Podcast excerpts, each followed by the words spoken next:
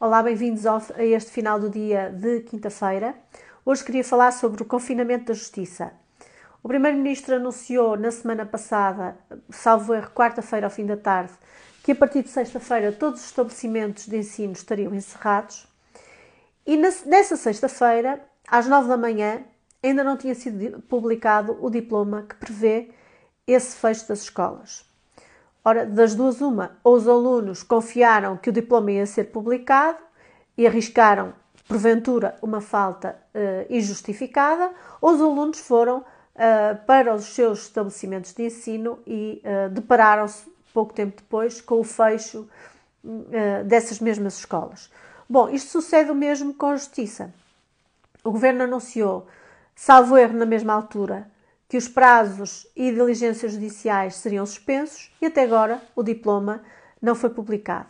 Claro que se trata de uma lei da Assembleia da República, e, portanto obedece a uma tramitação mais complexa, mas o que é certo é que magistrados, funcionários, advogados, agentes uh, e operadores judiciários estão um, num impasse sem saber se as diligências vão ou não ser suspensas.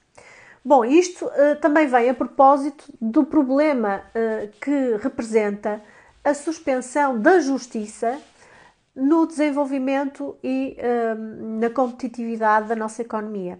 A justiça é um elemento importantíssimo para a nossa economia ser competitiva. E neste momento, vejamos, estão suspensos, ou serão suspensos todos os atos judiciais, designadamente os processos de cobrança de dívidas de execuções, de penhoras, um, de vendas judiciais, sendo certo que a maior parte desses atos podem ser praticados eletronicamente, podem ser tramitados eletronicamente. É claro que as pessoas são perturbadas, um, digamos assim, pelo facto de existir um processo executivo, mas a verdade é que a vida não suspende, não é? A vida económica não se suspende.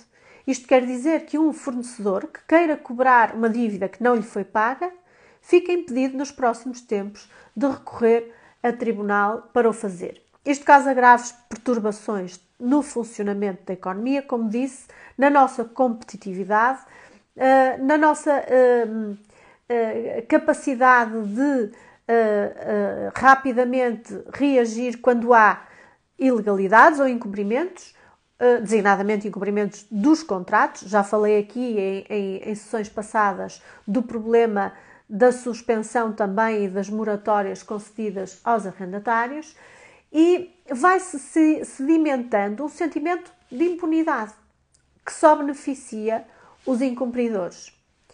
Eh, e vai ser muito difícil nos próximos tempos os tribunais, mesmo com todo o esforço que têm feito os senhores magistrados e os senhores funcionários, vai ser muito difícil recuperar toda esta pendência. E quanto mais se acumulam os casos uh, nos tribunais, mais difícil é depois obter rapidamente e em tempo uma decisão célere. Uh, isto é a denegação de justiça, e claro que há casos e casos, e portanto compreendemos que em algumas situações seja necessário de facto suspender as diligências judiciais, mas não era caso de generalizar isto uh, para todas, uh, todos os processos judiciais que se encontram pendentes. Claro que com a ressalva de que os processos urgentes continuam a ser tramitados, mas esses, esses enfim, são uh, uma exceção.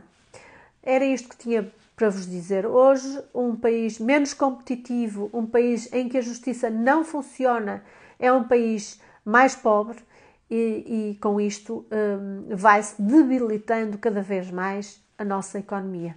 Muito obrigada pela atenção que me dispensaram hoje.